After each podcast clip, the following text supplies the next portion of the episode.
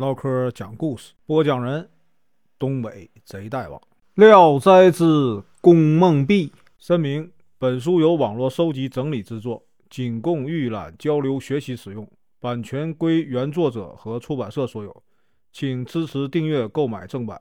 如果你喜欢，点个红心，关注我，听后续。保定府啊，有个大财主叫啊柳芳华，他为人慷慨大方，好啊结交朋友，家里常常有啊上百位的宾客。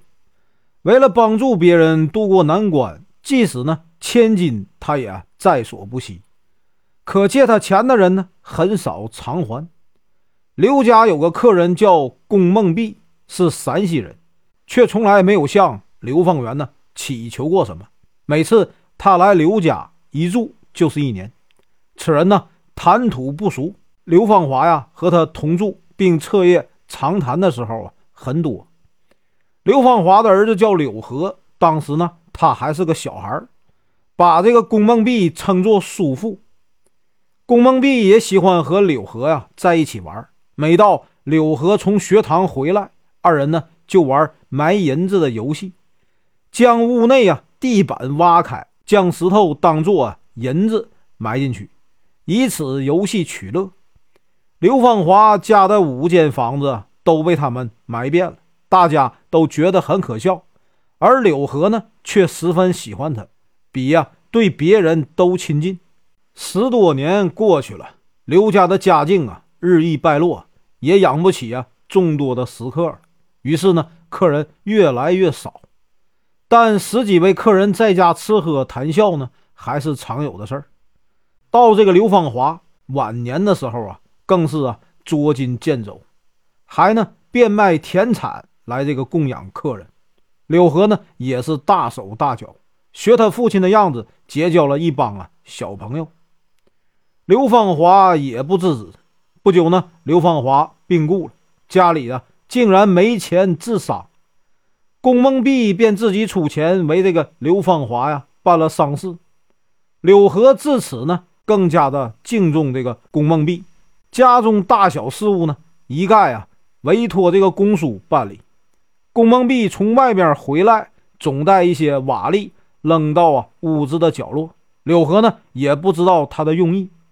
柳河经常向这个龚梦碧埋怨日子呢越来越难。龚梦碧说：“你呀。”没有尝过受苦的滋味，现在就是给你千两银子，也会啊立刻挥霍掉。男人怕的不是穷，而是啊不自立。有一天呢，宫梦碧啊告辞回家，柳河呢哭着求他快点回来。宫梦碧答应以后啊就走了。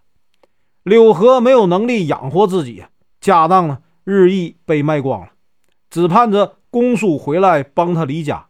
然而呢，宫梦碧。一去不返，一点消息都没有啊！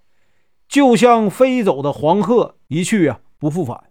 原来柳芳华在世的时候啊，曾给儿子定了一门亲事，女方是无极县黄家的闺女，黄家呢也很富有。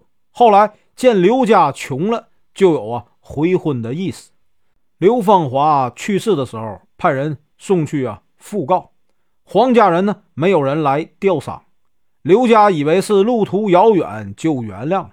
柳河服丧期满了，刘母呢打发儿子去黄家商定结婚的日子，还希望啊黄家念及交情而能啊有所照顾。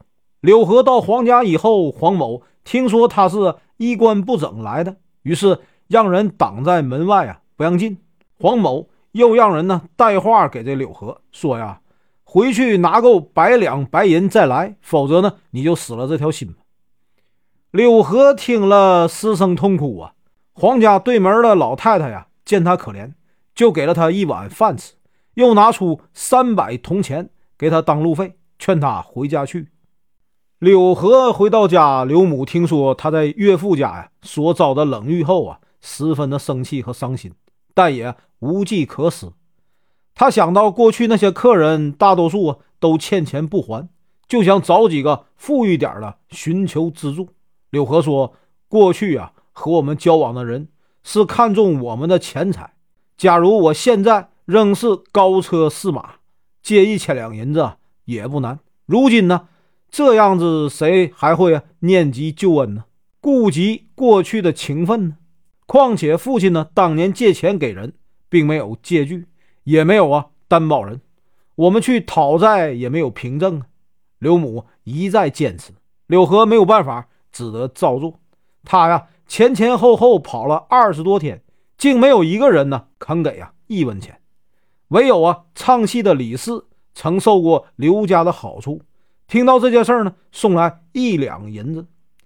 母子俩抱头痛哭啊，从此就对啊这门亲事也绝望了。黄家女儿已经长到啊十五六岁，知道父亲回绝了柳河的亲事，心中呢十分反感。父亲想给他啊另寻人家，黄女啊哭着说：“柳郎不是生下来就穷。”如果他家比先前更富，难道与我们有仇的人会把他从我们手中夺走吗？今天我们呢，却因为人家穷就抛弃他，真是啊不仁不义。黄某听了很不高兴啊，又用各种方式劝他，他呢始终啊都不动摇。父母啊对他的行为十分恼怒啊，一天到晚的责备他，十分坦然。不久呢，黄家遭到啊。盗贼抢劫，夫妻俩被强盗拷打，几乎死去。而家中的钱财呢，被这个强盗洗劫一空。又过了三年，黄家家里啊更穷了。有一个从西边来的商人，听说黄女长得漂亮，愿出啊五十两白银做聘礼。黄某呢贪图钱财，就答应了，准备强迫女儿嫁给商人。黄女知道以后呢。将自己打扮成乞丐的样子，连夜逃走，沿途乞讨，走了两个月，才来到啊保定府境内，打听到刘家的住址，直接找到刘家。刘母以为啊她是女乞丐，就赶她走。黄女啊哭哭啼啼讲了自己的来历，刘母拉着她的手说呀：“你怎么成了这个样子了？”黄女呢又悲伤的把自己被迫呀。回庄涂面、逃离家门的事儿啊，讲给了刘母听。柳河母子啊，都感动的哭了起来。等他梳洗更衣以后，容光焕发，眉清目秀啊，美丽无比呀。刘家母子都十分欢喜。然而呢，刘家太穷了，一家三口每天只能吃一顿饭。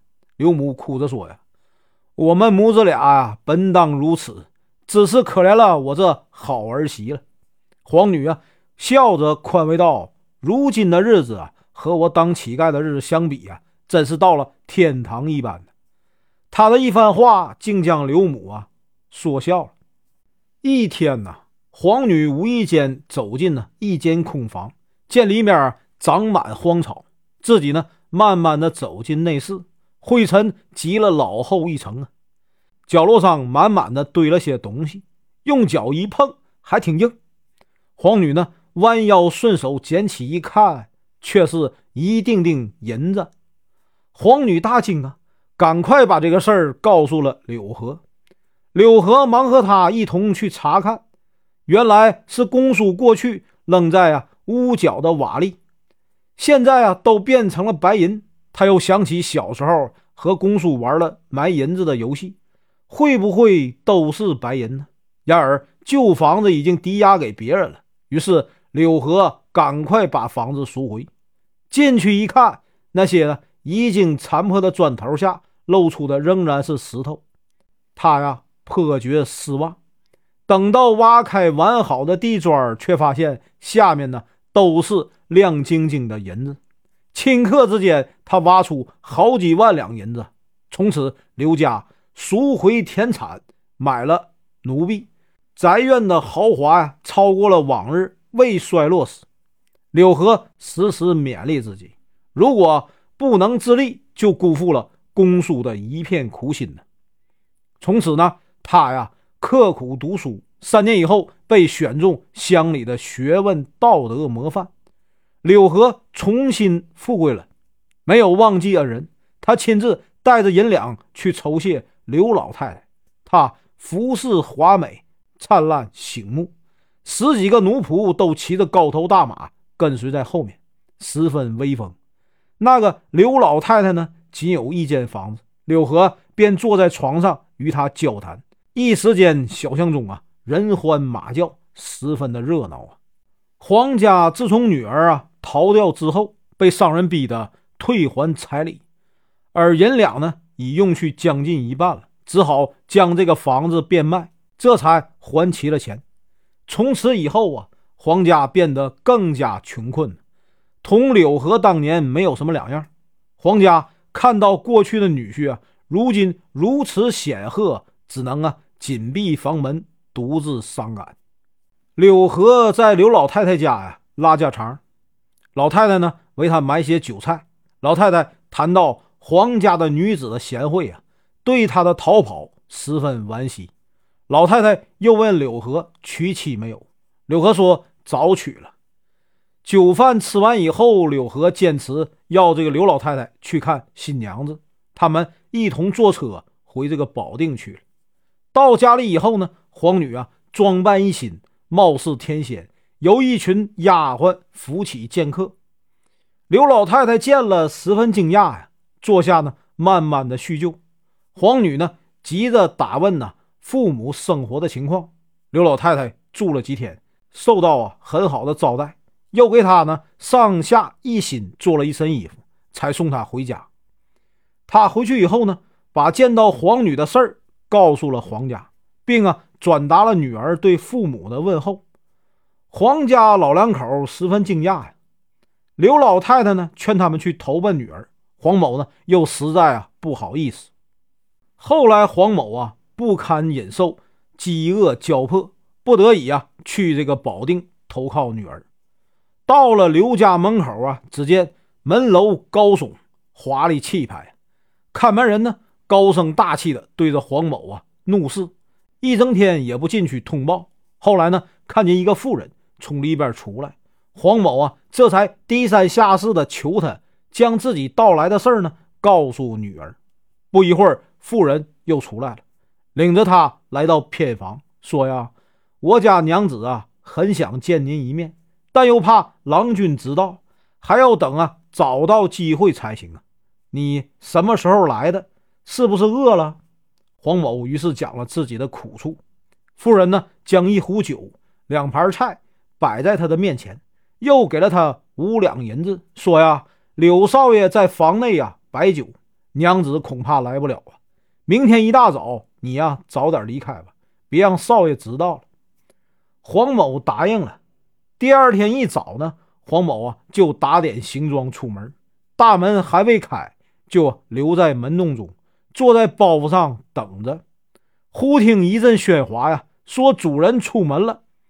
黄某刚要啊回避，柳河呀已经发现了，向左右打听这是何人。奴仆们呢没有啊知道的。柳河生气地说：“一定是歹人，把他捉拿到啊官府去。”众人呢应声而出，用绳子将黄某啊捆了个结实，绑在树上。黄某啊又屈又怕。说不出啊一句话来。一会儿呢，昨天遇见的妇人出来了，跪着说呀：“他是我舅舅，因为昨天到的晚，所以啊未向主人说。”柳河呢便叫人放了他。妇人送这个黄某出门的时候啊，说呀：“都怪我昨天忘了叮嘱看门人，才出了这种差错。”我们娘子说呀：“如果想他了，可以让老夫人呢装扮成卖花的人。”与刘老太太一同前来。黄某回去以后，将经历的一切都告诉了夫人。黄母呢，十分的思念女儿啊，马上就告诉了刘老太太。两人呢，就一同来到啊刘家。两位老太太进了院子，过了十几道门，才来到啊女儿住的地方。女儿啊身穿霞帔，头上梳的高高的发髻，满身都是绫罗绸缎，珠光宝气。房间里啊，香气扑鼻，口中啊娇滴滴的吩咐一声：“老少仆妇啊，赶紧上来啊，团团的侍奉。”搬来金漆靠背椅子，放上啊消暑的竹夫人，伶俐的丫鬟呢泡上茶。母女俩相视泪光盈盈啊，以暗语互相问候。到了晚上呢，两个老太太被安置到啊另一间房中，被窝啊舒服讲究。即使当年呢，皇家富裕的时候也是没有的。住了三五天，女儿啊对母亲很殷勤尽心，皇母呢常常在无人处啊向女儿认错。女儿说：“我们母女间没有什么可记仇的，只是女婿的气呀至今没消，不能让他知道。所以啊，每当柳河一来，皇母啊就赶快躲避。一天呢，皇女正在床上。”与母亲呢促膝谈心，冷不防柳河猛然推门进来了，一见情景，十分生气地说：“哪来的乡下婆子，竟敢和娘子平肩并坐在一起？该把头发揪下来！”刘老太太忙上前解围啊，说：“这是我的亲戚卖花的王嫂，请莫责怪。”柳河忙和刘老太太道歉，坐下说：“呀，你来了几天了？我太忙了。”顾不上和你叙谈呢，黄家那个老畜生还活着吗？老太太笑着说：“他们都好啊，只是呢，日子过得太艰难了。官人如此富贵，何不稍念一下翁婿之情啊？”柳河拍着桌子说：“那年若不是你可怜我，给了我一碗粥喝呀，我连家都回不去了。现在恨不得剥了他的皮呀，坐在上面，顾念什么翁婿之情啊？”他说到气处，不禁呢跺脚大骂。皇女生气地说：“他们再不好，也是我的父母。我当时千里迢迢来你家，冻坏了手，磨破了脚，脚趾啊露在外面。自问没有什么对不起你的地方，你为何还要当着女儿面骂父亲呢？让人难堪呢。”柳河这才息怒退去了。皇母惭愧的无地自容啊，马上要回去。女儿悄悄地给了他二十两银子。自从那次分别以后，很长时间都没有了音讯。皇女啊，对父母的思念越来越深。柳河呢，便派人把他们接到家中。老两口到了以后啊，惭愧不安。柳河道歉说：“去年你们来时，也没有告诉我身份，多有得罪。”黄某只是啊，唯唯诺诺的应着。柳河命人给这个两位老人从头到脚啊置换一新，又留下住了一个多月。黄某啊因内心不安，几次要回去。临走时，柳河送给他们白银一百两，说呀：“那个商人给你呀五十两白银，我今天加倍付你。”黄某啊红着脸接受下来。柳河派车送二老回去。此后，黄家日子稍稍的宽裕了。意思是说，富贵之家失事，再没有人登门，真令人呢气愤。想闭门不再交友，然而像宫梦弼呀那样的好友，埋棺营葬，化石成金，不能说不是慷慨好客的回报。至今呢，闺中啊女子坐享荣华，如果不是像皇室女这样贞洁自爱。谁能坐享这样的厚福而心中坦然不愧呢？可见呢，造物主啊有眼，是不会随便的降福于人的。这件事也说明了这个道理。从前某乡有一个富翁，做生意呢精打细算，发财以后啊，他在地窖里啊藏了数百两的银子，唯恐被别人知道啊，因而他仍穿得破破烂烂，整日吃糠咽菜。来证明自己啊贫穷，偶尔啊由亲戚朋友拜访，他也从不请人吃饭。如有谁呀说他家不穷，他便瞪眼看着对方，好像有不共戴天之仇。到了晚年呢，他每天只吃啊一生榆树啊皮屑，瘦的手臂上垂下一尺多长的皮呀，而他藏的白银呢，始终不肯取出来使用。后来饿得快死了。他的两个儿子问他，他还是不说。等他自己觉得不行了，想要说的时候，却舌头发硬，说不出话，只是乱抓胸口，啊的乱叫。妇人死后啊，他的子孙连买棺材的钱都没有，只好用草席将他裹着埋了。哎，像这种藏钱在窖中，就算是富有，那么。面对藏有几千万金币的国库，为什么不能算作自己的财富呢？真是啊愚蠢呐！本文结束，感谢观看，请听后续。